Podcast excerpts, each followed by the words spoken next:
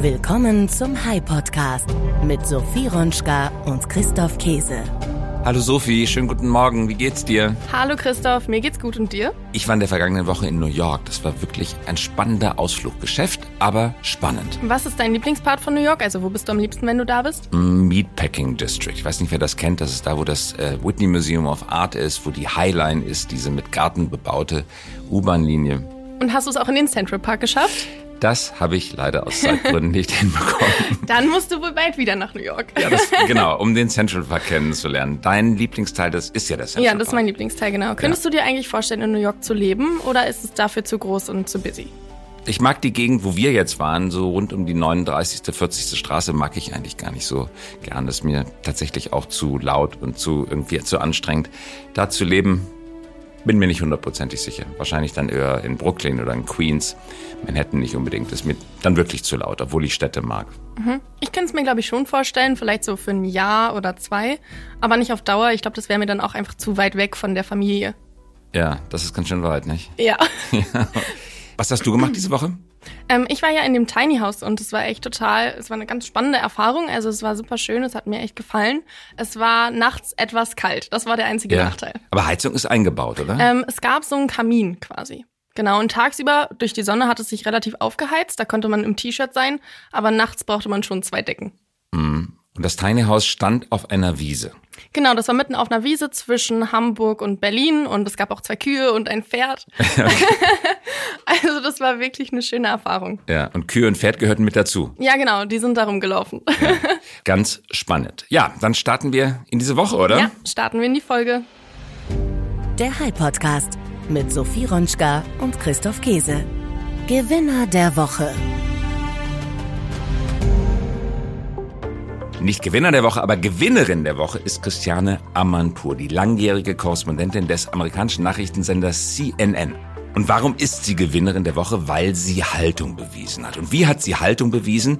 Sie wollte interviewen den iranischen Präsidenten Ibrahim Rais. Und kurz vor dem Interview hat ein Berater des Präsidenten sie aufgefordert, ein Kopftuch zu tragen. Das hat sie abgelehnt und daraufhin wurde das Interview abgesagt. Zum Hintergrund des Ganzen muss man vielleicht wissen, dass im Iran aktuell zahlreiche Menschen nach dem Tod der 22-jährigen Iranerin Masa Amini auf die Straße gehen. Die wurde nämlich vor einer Woche von der Sittenpolizei wegen eines Verstoßes gegen die strenge islamische Kleiderordnung festgenommen.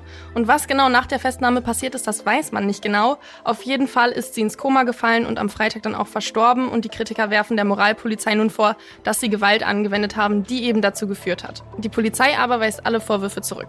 Interessant ist Christiane Amanpour, die ja wirklich weltberühmt ist, trägt bei vielen Interviews Kopftuch. Sie trägt Kopftücher freiwillig aus Respekt vor der jeweiligen Kultur, aber nicht auf Anweisung. Aus ihrer Sicht, und damit hat sie, glaube ich, recht, wäre ein pflichtmäßiges Kopftuchtragen ein Eingriff in ihre journalistische Unabhängigkeit. Verlierer der Woche. Ja, der Verlierer der Woche. Das ist eine, Ein bisschen eine witzig. tragische, aber gleichzeitig lustige Geschichte. Das müssen wir jetzt bringen. Und zwar geht es um den COO von Beyond Meat. Also das Unternehmen, das Fleischersatz-Patties für Hamburger herstellt. Er heißt Doug Ramsey und er sollte ja eigentlich für veganen Lebensstil stehen, nämlich Beyond Meat ist ein Hersteller veganer Lebensmittel. Aber er ist in einen wirklich absurden Ja. Vorfall verwickelt gewesen, der seinem eigentlichen Ziel, nämlich die vegane Lebensweise zu propagieren, nicht sehr nahe kommt. Und zwar, was hat er getan? Er soll nach einem Footballspiel eine Schlägerei angezettelt haben mit einem Unfallgegner, der aber seinen Wagen wahrscheinlich leicht touchiert hat und hat ihm einfach mal in die Nase gebissen. Oh, in die, Also wirklich ganz absurd. in die Nase gebissen. Das erinnert an Mike Tyson, den Boxer, der mal ins Ohr gebissen hat. Oh aber das war auch ein Boxer, aber ein Manager eines Ja. börsennotierten Unternehmens. Ja. Äh, aber er hat nicht gebissen, um zu essen, hoffe ich. sondern- Ja, das äh, hinterfrage ich jetzt einfach mal nicht. Aber mittlerweile hat Beyond Meat laut CNBC auch mitgeteilt, dass Ramsey mit sofortiger Wirkung suspendiert wurde, tatsächlich. Na gut, dann hat das sozusagen einen Verlierer der Woche. Verlierer der Woche. Ganz klar. Unser Thema heute. Ja, jetzt hatten wir die verschiedensten Themen von New York über abgebissene Nasen, Christoph. Aber was ist unser eigentliches Thema der Woche? Unser eigentliches Thema der Woche ist die Stadt der Zukunft. Wie sieht sie aus? Mit weniger Verkehr und vor allen Dingen digital. Und dafür hast du mit Belet Onay gesprochen. Er ist Politiker bei den Grünen und außerdem ist er Oberbürgermeister von Hannover, wo ich ja ursprünglich herkomme. Und er hat ein Mobilitätskonzept für die Stadt entwickelt mit dem Ziel, weniger Autoverkehr und mehr Mobilität zu schaffen. Dafür muss es eben bequemer und günstiger sein, mit Bus und Bahn in die Stadt zu fahren oder auch Wege mit dem Rad zurückzulegen, als mit dem Auto beispielsweise. Aber das erzählt er uns am besten einmal selbst. Und hast du ihn gewählt? Ich bin tatsächlich jetzt in Berlin gemeldet, deswegen kann ich für Hannover gar nicht mehr wählen. Ah, da bist du jetzt aber gut aus der Frage rausgekommen. ja. Das hättest du nämlich sagen können. Wahlgeheimnis ja. natürlich, das ist die völlig freie Wahl, ja, deswegen, ob du dich hier outest. Ja, wir springen jetzt auch ganz schnell ins Interview. Ja, dann machen wir das doch. Los geht's. Herzlich willkommen, Belit Onay, Oberbürgermeister von Hannover. Schön, dass Sie mit dabei sind. Ja, herzlichen Dank für die Einladung. Sie machen mit Hannover und für Hannover Schlagzeilen, denn Sie wollen die Stadt, zumindest die Innenstadt, weitestgehend von Autos befreien und Sie nehmen es richtig ernst mit einer Digitalisierungsoffensive für kommunale Dienstleistungen. Lassen Sie uns doch bitte mit dem Verkehr anfangen. Hannover galt immer als Musterbeispiel für die autogerechte Stadt. In den 50er, 60er Jahren sind Verkehrsplaner aus der ganzen Welt nach Hannover gepilgert, weil die Schneisen für die Autostraßen so schön durch die Innenstadt gingen und man überall leicht mit dem Auto hinkam. Das drehen Sie jetzt zurück. Ähm, das wollen wir jetzt zurückdrehen. Ähm, es ist tatsächlich so, dass wir Hannover ähm, nach dem Zweiten Weltkrieg äh, wieder aufgebaut wurde als äh, autogerechte Stadt. Das war damals Modernität, das war Zeitgeist, das war sozusagen auch die damalige, das damalige Verständnis für die Grundlage für eine, ja, für einen starken äh, Wirtschaftsstandort Hannover. Ähm, ich will das gar nicht bewerten. Das war sozusagen die Perspektive von damals. Wir sehen aber heute, dass äh, Autoverkehre, Mobilität in der Form, wie sie heute stattfindet, für uns eine Belastung darstellt. Einmal als Stadt, weil wir einfach sehr viel Raum dem Auto zur Verfügung stellen, weil es äh, unsere Luft belastet, weil es äh, sozial äh, belastend ist. Ähm, ein Auto kostet eben mehr, ähm, sowohl die Anschaffung als auch die Infrastruktur für das Auto. Und gleichzeitig haben wir eine Klimakrise, die wir bewältigen müssen. Und da sehen wir, dass der Verkehrssektor nicht das liefert, was er eigentlich liefern müsste, nämlich Emissionen runterzufahren. Das ist auch in Hannover nicht gelungen. Und dabei geht es ja nicht nur um das Zurückdrängen bewegten Verkehres, sondern auch stehenden Verkehres. Sie sprechen oft in Interviews davon, dass Stadtraum verloren geht durch den großen Footprint von Autos. Das ist so. Also vielleicht vorausgeschickt, mir ist es besonders wichtig, ähm, und das versuche ich auch immer wieder zu betonen, weil das schon sehr emotional ist, diese Debatte auch in Hannover. Mir geht es nicht darum, Politik gegen etwas zu machen, sondern vor allem für etwas. Und wenn man sich mal so auf ein gedankliches Experiment mit einlässt und mal, mal schaut, was ist eigentlich äh, die Anforderung an Mobilität? Also wie komme ich schnell von A nach B? Wie komme ich platzsparend von A nach B? Kostengünstig, klimaneutral idealerweise ähm, und ähm, auch für die Luft äh, sozusagen sozusagen äh, nicht belastend. Dann sieht man, dass dann ein Ranking plötzlich sich auftut, wo das Auto insbesondere ganz weit nach hinten rutscht. Das Auto steht die meiste Zeit, belastet eben dadurch im öffentlichen Raum durch Parkplätze, ähm, ist äh, im, also auch im bewegenden Verkehr sehr platzeinnehmend. Und das ist ein, ein, ein, eine Chance, die wir daraus haben, wenn wir es schaffen, eine autofreie Innenstadt und eine autoarme Gesamtstadt sozusagen zu entwickeln, also Mobilität neu zu denken, wo wir nicht weniger, sondern mehr Mobilität haben, aber eben ohne oder weniger Autos dabei haben, ähm, dann haben wir wahnsinnig viele Chancen. Wir haben das in der Innenstadt schon ausprobiert mit diversen Experimentierräumen im vergangenen Jahr. Ich, aus meiner Sicht war das ein voller Erfolg. Ähm, das haben auch viele Rückmeldungen bestätigt, die wir bekommen haben von Menschen, indem wir es nämlich geschafft haben, einfach mal Menschen erlebbar zu machen. Was heißt es eigentlich, wenn wir an altbekannten Orten einfach mal Autos rausnehmen, nicht Straßen sperren, sondern Straßen öffnen für andere Nutzung, für Menschen, soziale Nutzung, sportliche Nutzung, kulturelle Angebote. Und das ist die Chance, die dahinter steckt, weil häufig ist ja das Problem, gerade beim Klimaschutz, dass bei insbesondere von eher skeptischen Stimmen das Ganze so als sehr unsexy äh, geframed oder gelabelt wird. Aber wir sehen hier, das ist eine echte Chancendebatte, die wir haben für unsere Innenstadt und für die Stadt insgesamt. Mhm. Nun geht auch durch Hannovers Innenstadt äh, gehen äh, hochgespurte, aufgestellte, äh, mehrspurige Straßen, äh, Ausfallstraßen sozusagen. Ähm, Sie sprechen nicht davon, dass Sie die abreißen möchten. Aber in einer Zukunftsvision kann es so sein, dass man diese Hochstraßen tatsächlich aus der Innenstadt entfernt? Also die Diskussion um die Raschplatz-Hochstraße, das ist ja die, äh, um die es geht, hinter dem Hauptbahnhof, ähm, die, die gibt es seit längerem. Ähm, hat es immer wieder auch Anläufe gegeben, braucht man die eigentlich verkehrstechnisch, könnte man, nicht, könnte man die nicht zurückbauen. Ähm, das ist extrem kostenintensiv, das, das, äh, also diese Konstruktion zurückzubauen. Deshalb, also ich würde mich da gar nicht so sehr darauf versteifen, jetzt erstmal auf dieses, auf dieses Konstrukt. Ich glaube, dass es da eine andere Nutzung geben kann für das gesamte Areal, dass man auch mit dieser Raschplatz-Hochstraße einen Umgang finden kann, aber dass es im Ergebnis dazu führen muss, dass wir weniger Autos auf der Straße haben. Das wird natürlich auch die Infrastruktur verändern. Das wird uns Möglichkeiten geben, andere Mobilitäten dort, äh, Mobilität dort möglich zu machen und insbesondere dieses Areal hinter dem Bahnhof sozusagen oder die Rückseite des Bahnhofs. Das ist eigentlich gar nicht der, der, der, der, der hintere Bereich, sondern eigentlich müsste es ein gleichwertiger Eingang sein, weil es eröffnet sich zu einer sehr intakten, ähm, ähm zu einem sehr intakten äh, Stadtbezirk, zu einer sehr intakten Nachbarschaft. Die, ähm, die Zugänge dorthin sind aber nicht besonders attraktiv aktuell. Und ich glaube, durch verkehrliche Veränderungen haben wir auch da die Möglichkeit, mehr Grün, mehr ja, Aufenthaltsqualität dort reinzubringen. Und das ist tatsächlich eine Chance, die ich da auch sehe, auch gerade für dieses Areal rund um diese Raschplatz-Hochstraße. Und andere Beispiele zeigen ja, wie man ähm, auch mit solchen Hochstraßen oder, oder Überführungen, wenn sie weiterhin ähm, bleiben sollen, auch umgehen kann. New York ist ein gutes Beispiel, aber es gibt da weltweit gute andere ähm, Optionen, äh, wo man auch in Hannover, finde ich, äh, sich etwas abgucken kann der Highline Park beispielsweise eine alte äh, U-Bahn-Strecke in New York, die sich zu einem äh, aufgestellten Garten entwickelt genau. hat mit viel bürgerschaftlichem Engagement. Paris ist einige Jahre vor Ihnen auf einen ähnlichen Weg gestartet. Welche Erfahrungen lernen Sie und nehmen Sie von Paris mit? Also wir schauen natürlich nach Paris, aber nicht nur dorthin. Diese Diskussion um äh, Verkehrs- und Mobilitätswende ist ja eine, die Europa, wenn nicht sogar weltweit geführt wird. Alle urbanen Räume, alle Städte stehen vor der Herausforderung Klimaschutz, Verkehrs- und Mobilitätswende eben auch unter dem Fokus denken zu müssen, Luftqualität. Denken Sie an Peking, China, denken Sie ähm, eben auch an die, an die Kostenfrage. Also Mobilität ist auch extrem teuer geworden, gerade mit Blick auf fossile äh, äh, Brennstoffe. Das heißt für uns, wir müssen Alternativen schaffen. In der Stadt muss dies möglich sein. Und wir hatten, glaube ich, noch nie so intensive Diskussionen über Mobilität wie aktuell in Deutschland, äh, gerade auch entfacht durch das 9-Euro-Ticket. Und äh, deshalb schauen wir natürlich an ganz unterschiedliche Orte. Paris, die skandinavischen Städte sind immer ein gutes Beispiel, die niederländischen Städte, wo das Fahrrad eine große Rolle spielt. Deshalb orientieren wir uns ein Stück weit auch daran, gucken, dass wir das äh, Fahrrad, die Fahrradinfrastruktur hier auf- und ausbauen. Dafür haben wir ein äh, sehr intensives Veloroutenkonzept ähm, vorgestellt, das jetzt gerade auch äh, vorangetrieben wird, äh, ausgebaut wird. Aber wir gucken auch, wie schaffen wir auch sozusagen in den Quartieren Veränderungen, also Superblocks vielleicht, so wie in Barcelona. Also wir gucken uns ganz viele gute Beispiele an, aber letztendlich muss jede Stadt für sich sozusagen eine maßgeschneiderte Lösung finden und das werden wir auch für Hannover tun.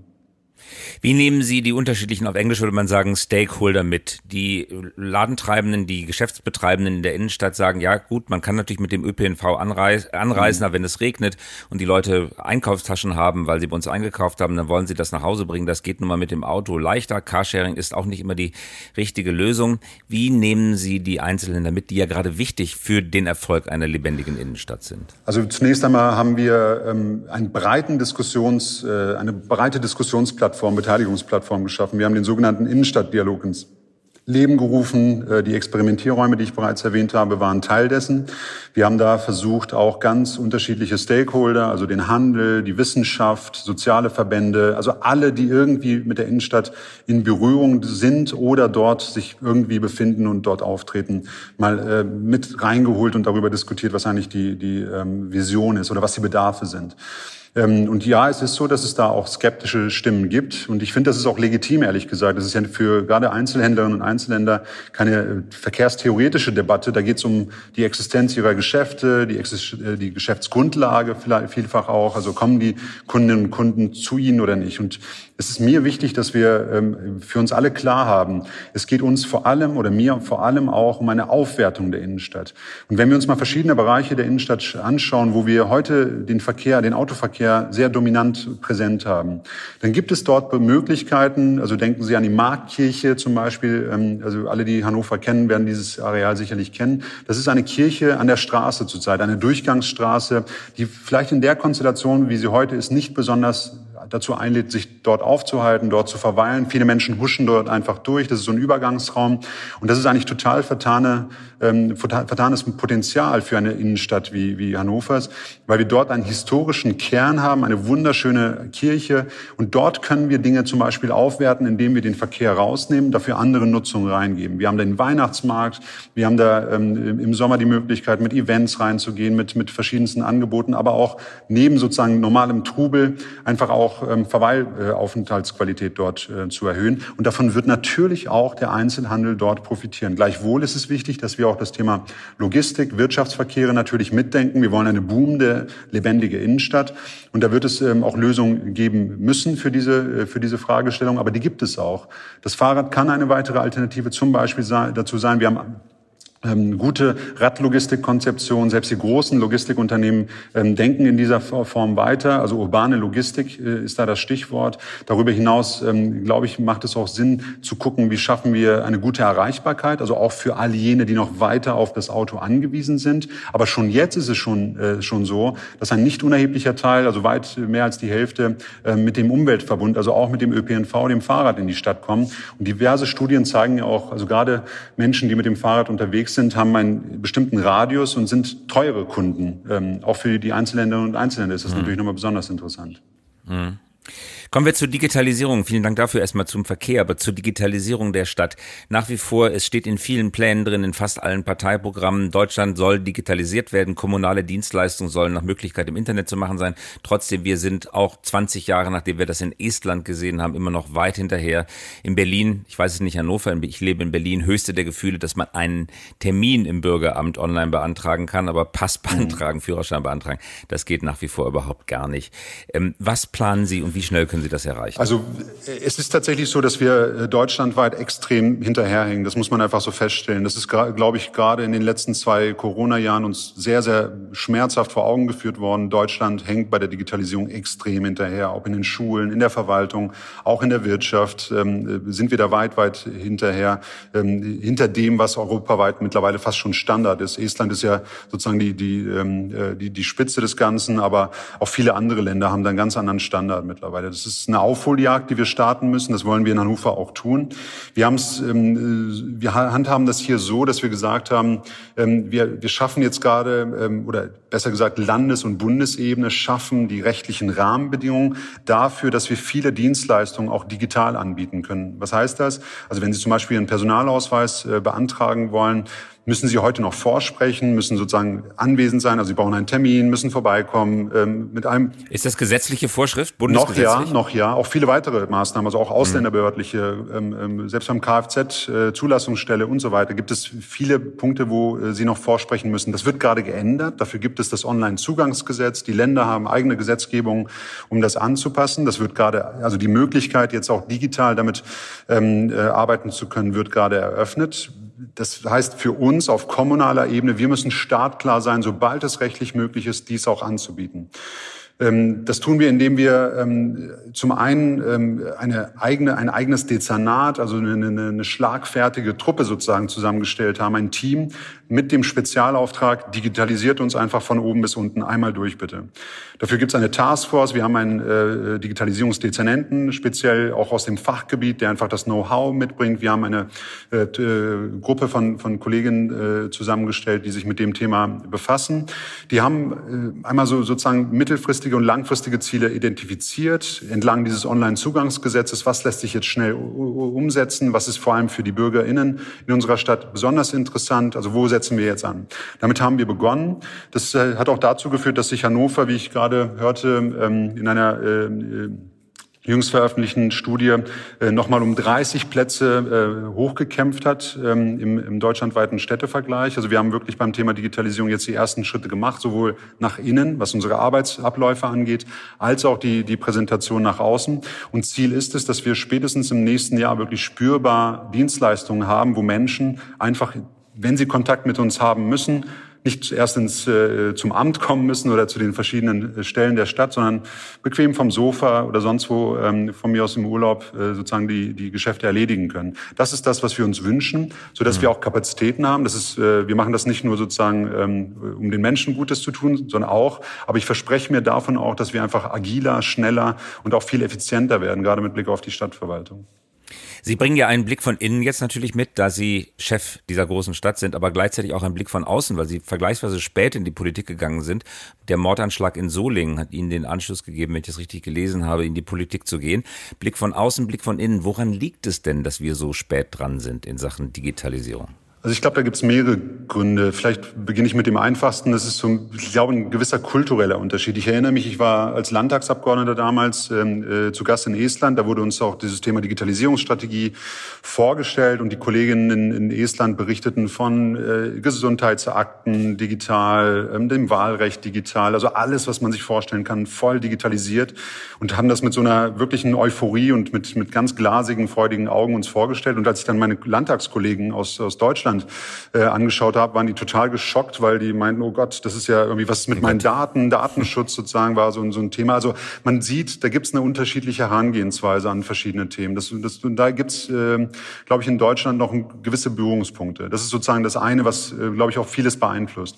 Das andere ist aber, ähm, dass wir, ähm, glaube ich, den, den Wert von Digitalisierung noch nicht wirklich erkannt haben. Es gibt da so eine, ähm, ähm also oder noch nicht erkannt hatten in den letzten Jahren. Jetzt so langsam kommt das insbesondere durch, durch die die Corona-Jahre. Und wenn ich mal in unseren Konzern Stadt oder in die Stadtverwaltung gucke, dann sehe ich, dass es da auch vorher viele Vorbehalte gab, ähm, äh, wenig Bereitschaft, sich an der einen oder anderen Stelle darauf einzulassen. Wir haben jetzt in den zwei Jahren Corona uns darauf einlassen müssen. Es gab keine Alternative, sonst hätten wir einfach den Betrieb an vielen Orten einstellen müssen, sodass wir zwangsläufig auf Digitalisierung gehen mussten. Und siehe da, ist es möglich und siehe da, ist es nicht so schlimm gekommen, wie viele es befürchtet hatten. Und ich glaube wirklich, aus diesen zwei Jahren haben wir vieles lernen können und einen viel, viel realistischeren Blick auf das, was Digitalisierung eigentlich für uns und unsere Arbeitsabläufe bedeutet. Mhm. Vielleicht zum Abschluss eine eher parteipolitische Frage. Nun sind es ja auch die Grünen gewesen, die ihren doch starken Beitrag dazu geleistet haben, dass auch Sorgen vor Daten und Datenmissbrauch äh, sozusagen entsteht. Die Datenschutzgrundverordnung wäre ohne das Engagement vieler Grüner, mhm. ähm, einige von ihnen auch Minister mittlerweile in Schleswig-Holstein, ähm, gar nicht denkbar gewesen. Nun schlagen Sie einen sehr pragmatischen Weg ein. Woher kommt es? Ich will Sie jetzt nicht in einem Atemzug notwendigerweise mit Boris Palmer nennen, wollen Sie wahrscheinlich auch gar nicht. Aber äh, wo, woher kommt es, dass auf kommunaler Ebene so viel Pragmatismus möglich ist und in Erscheinung tritt, auch bei, auch und besonders bei Grünen. Ich, ich nehme, muss ich sagen, auch die anderen Ebenen als sehr pragmatisch war, gerade in diesen Krisenzeiten, aber ähm, das ist vielleicht nochmal ein, ein anderes Kapitel. Ähm, also ich glaube, dass das Thema Datenschutz äh, ähm, ein sehr, sehr wichtiges, wichtiges ist. Also wir, wir haben gerade auf Verwaltungsebene sehr sensible Daten von Menschen, äh, die sie uns anvertrauen, die, die sozusagen bei uns hinterlegt sind. Deshalb glaube ich, braucht es ähm, zum einen Datenschutz, aber keinen falsch verstandenen Datenschutz, sondern es braucht vor allem auch Datensicherheit. Und das ist ein gutes Beispiel, das man in Estland sehen kann. Dort haben uns die Kolleginnen und Kollegen auch nochmal deutlich gemacht, welche äh, Daten dort hinterlegt sind und wie die Sicherung stattfindet und vor allem, wie nachvollziehbar bleibt, auch ähm, Missbrauch zum Beispiel zu erkennen. Also jeder Daten, äh, jeder Fuß, äh, Fußabdruck, jeder Fingerabdruck, der dort digital getätigt wird, egal von welcher Stelle, wird dokumentiert, ist hinterlegt, sodass immer nachvollziehbar bleibt, wer wer hat eigentlich Zugriff auf meine Daten und wer hat vielleicht Missbrauch betrieben. Also dem kann man viel stärker nachgehen. Und wenn ich das mal jetzt so in Papierform übersetze, also jetzt ganz äh, äh, etwas zugespitzt formuliert, man könnte nur schwer nachvollziehen, wer hat eigentlich welche Papierakte am letzten Freitag ähm, in den Fingern gehabt und da sich vielleicht einfach mal durchgelesen oder durchgeblättert. Das ist, ich gehe davon aus, dass natürlich auch bei uns, wir haben da auch rechtliche Rahmenbedingungen, sozusagen die Kolleginnen und Kollegen alle sich an Gesetz, äh, Recht und Gesetz halten. Aber gleichwohl, Digitalisierung bietet auch die Chance, Datensicherheit hochzufahren. Also insofern glaube ich, widerspricht sich das gar nicht. Nur ich habe so den Eindruck, dass das Thema Datenschutz häufig so als als ähm, ja, ohne dass man sich damit wirklich, wirklich intensiv befasst hat, immer als, als äh, Totsch äh, Totschlagargument genutzt wird. Und darunter leidet auch die Debatte ein Stück weit. Und das ist genau der Pragmatismus, den ich ansprach, Datenschutz richtig zu verstehen und daraus vernünftige Digitalisierungspolitik zu machen. Benet Olay, schön, dass Sie mit dabei waren. Herzlichen Dank fürs Mitmachen. Ja, ganz herzlichen Dank und vielen Dank für die Einladung nochmal. Danke an Belet Onay. Christoph, kannst du dir eigentlich vorstellen, ohne Auto zu sein? Du hast ja auch ein Auto. Das ist mit drei Kindern nicht ganz einfach, aber ansonsten ähm, kann ich mir das sehr gut vorstellen, ja. Warum? Weil ähm, ich wirklich gerne Carsharing fahre. Hatte ich, glaube ich, hier auch schon mal gesagt im Podcast. Ähm, und ich das wirklich mag, dass man überall das Auto stehen lassen kann und dann wieder mitnimmt. Ich finde es vergleichsweise preiswert.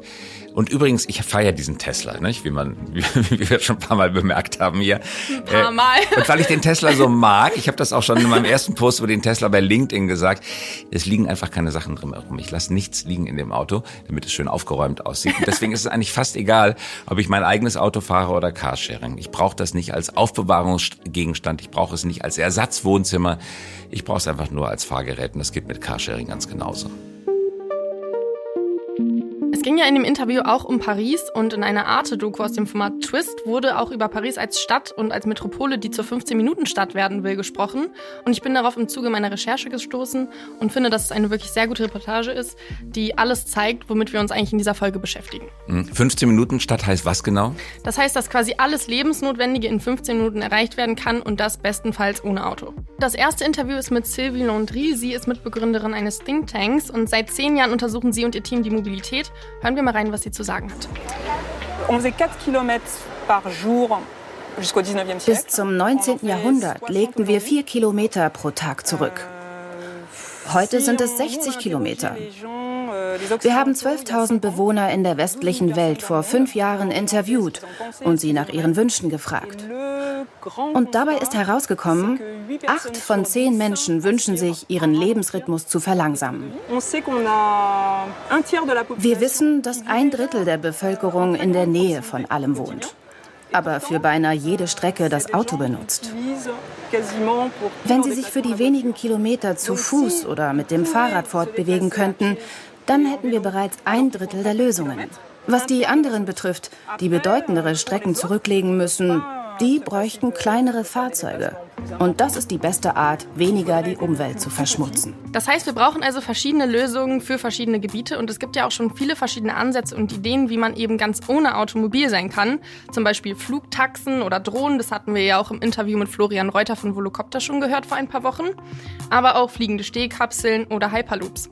In München wird gerade eine Schwebebahn auf Stelzen erprobt, 7,80 Meter Höhe, die sogenannte Ottobahn. Das Besondere dann ist, dass man sich die Kabinen ganz individuell herunterlassen kann. Es gibt also keine festen Bahnhöfe oder Haltestellen, sondern man drückt auf den Knopf oder auf sein Handy und dann kommt genau an der Stelle, in der man einsteigen möchte, diese Kapsel nach unten und nimmt einen mit. Und die Details bzw. wie genau das funktioniert, das erklärt uns jetzt der Autobahn-CDO und Managing Director Mark Schindler. Die Autobahn entwickelt das Transportsystem der Zukunft. Selbstverständlich ein App-basierter Service. Und ich bestelle mir jetzt einfach mal eine Fahrt vor mir vor die Haustüre. Und in dem Moment, wo ich die Haustüre öffne, da kommt schon meine Fahrt. Das ist die Autobahn, ein gondelbasiertes System. Ich werde entweder alleine in einer Wohnzimmeratmosphäre oder maximal zu viert hier drin unterwegs sein. Das klingt jetzt vielleicht erstmal alles etwas abgespaced und man fragt sich, wieso das Ganze und ist das wirklich der richtige Weg oder die richtige Alternative auch zum Auto? Aber auch darauf hat Marc Schindler eine Antwort. Wir besetzen einen Raum, der heute noch verfügbar ist und damit können wir zusätzliche Kapazitäten in eine Stadt reinfahren. Wir wollen ja ein neues Angebot schaffen, um Entlastung sicherzustellen für die bestehende Infrastruktur. Infrastruktur. Und die Hoffnung ist und das Ziel ist es tatsächlich, wenn viele unserer Autobahnen in der dritten Ebene verkehren, dann müssen weniger Autos, Busse, U- und S-Bahn am Boden verkehren. Es ist ja unglaublich spannend, wie schwer sich die Welt damit tut, endlich mal die Mobilitätswende herbeizuführen. Und, und wir Deutschen machen das besonders äh, schwer. Das deutschen liebstes Kind ist nun mal das Auto. Aber mittlerweile ist der Druck auf die Gesellschaft und auf die Verkehrswege so hoch, ich bin fest davon überzeugt, jetzt ist der richtige Zeitpunkt und wir werden gemeinsam die Mobilitätswende auch hinbekommen. Schauen wir also nochmal auf das liebste Kind der Deutschen, das Auto als Verkehrsmittel. Bei allen unbestreitbaren Vorzügen, es hat eben auch riesige Nachteile. Abgase, aber vor allen Dingen Platz. Das ist mir in New York wieder aufgefallen. Die SUVs werden immer größer. Gefühlt sind sie sechs, sieben Meter lang, riesengroß, eine große Windangriffsfläche. Das erhöht nochmal den Benzinverbrauch und es sitzt meistens ein einziger Mensch am Steuer. Und die Problematik mit dem Auto sieht auch die Autorin und Podcasterin Katja Diel aus Hamburg und deswegen fordert sie jetzt eine Autokorrektur und so heißt auch ihr Buch, das sie darüber geschrieben hat. Schönes Wortspiel, oder? Ja, Autokorrektur. Ich auch. Jetzt kennt man vom Handy Autokorrektur. Schön. Gefällt mir auch.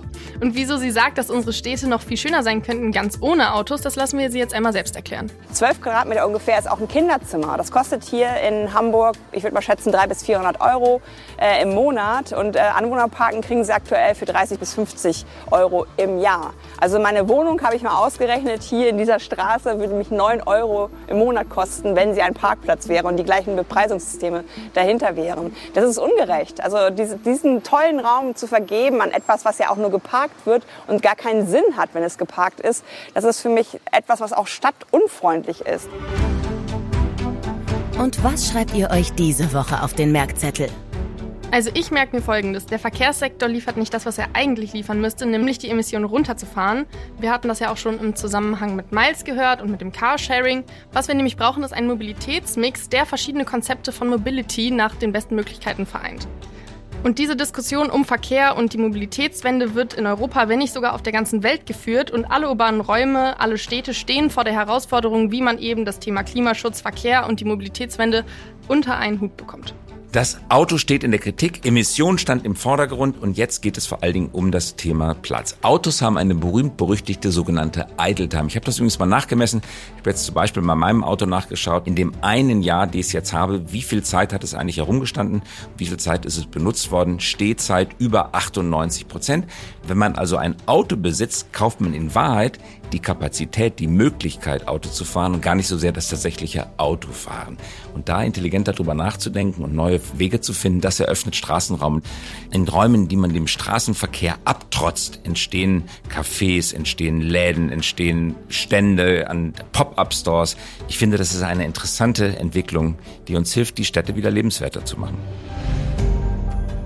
Und du warst ja nicht nur in New York, sondern du bist aus New York direkt nach München geflogen. Und zwar aufs Oktoberfest, richtig? Ja, genau. Ich bin bekennender Norddeutscher. Man könnte auch sagen Preuße. Du hattest nicht mal eine Lederhose, so norddeutsch Ja, ja, ich weiß. Genau, ich bin tatsächlich dann äh, nach München gefahren und habe mich dann tatsächlich äh, eingekleidet. Ich habe mir tatsächlich Janker, Wollstrümpfe, äh, Trachtenschuhe und Lederhose zugelegt, immer in der Hoffnung, keine Zeugen zu treffen. Aber äh, dann waren wir tatsächlich auf dem Oktoberfest mit Freunden. Ähm, und ich muss zugeben, es war ein, ein schönes äh, Erlebnis. Hat mir wirklich Spaß gemacht und ich freue mich schon aufs nächste Mal. Aber ich war noch nicht so oft da Mhm. und ich in dem speziellen Zelt war ich, war ich auch noch nie gewesen. War es denn sehr voll gewesen? Also ähm, ich habe ja in München studiert und ich war schon öfters auf dem Oktoberfest. Aber ich habe gehört, dass es dieses Jahr eben besonders voll sein soll. Es war enorm voll. Es war richtig, richtig voll. Die Zelte waren richtig voll, die Wege und Gassen waren sehr voll. Aber in der Zeitung stand, dass es in der Süddeutschen, glaube ich, dass es weniger besucht äh, gewesen sei als 2019. Ach wirklich? Ähm, Okay. Mhm. Ich kann das nicht vergleichen, weil ich ja nicht da war. du hättest das vergleichen können, aber du Ja. warst nicht da. genau. Ich war leider nicht da. Ja. Aber dann vielleicht beim nächsten Mal. Das war es jetzt aber erstmal mit der Folge. Die Zeit ist schon wieder rasend schnell rumgegangen, oder? Ja, kommt mir ganz schön schnell vor. Ja. Ja. Hoffentlich war es unterhaltsam und lehrreich. Ich hoffe auch. Ich hoffe auch. Danke fürs Zuhören und bis nächste Woche. Euch allen einen guten Start in den Tag und eine tolle Restwoche. Schöne Woche. Tschüss. Das war der High Podcast für diese Woche. Wenn Sie keine Folge verpassen möchten, immer dienstags um 5.55 Uhr kommen wir heraus. Versprochen. Mögen Sie uns? Dann abonnieren Sie uns jetzt oder hinterlassen Sie einen Like. Wir freuen uns über Anregungen, Kritik und Wünsche. Schreiben Sie uns gerne an podcast.hi.co. Nicht .com, sondern .co.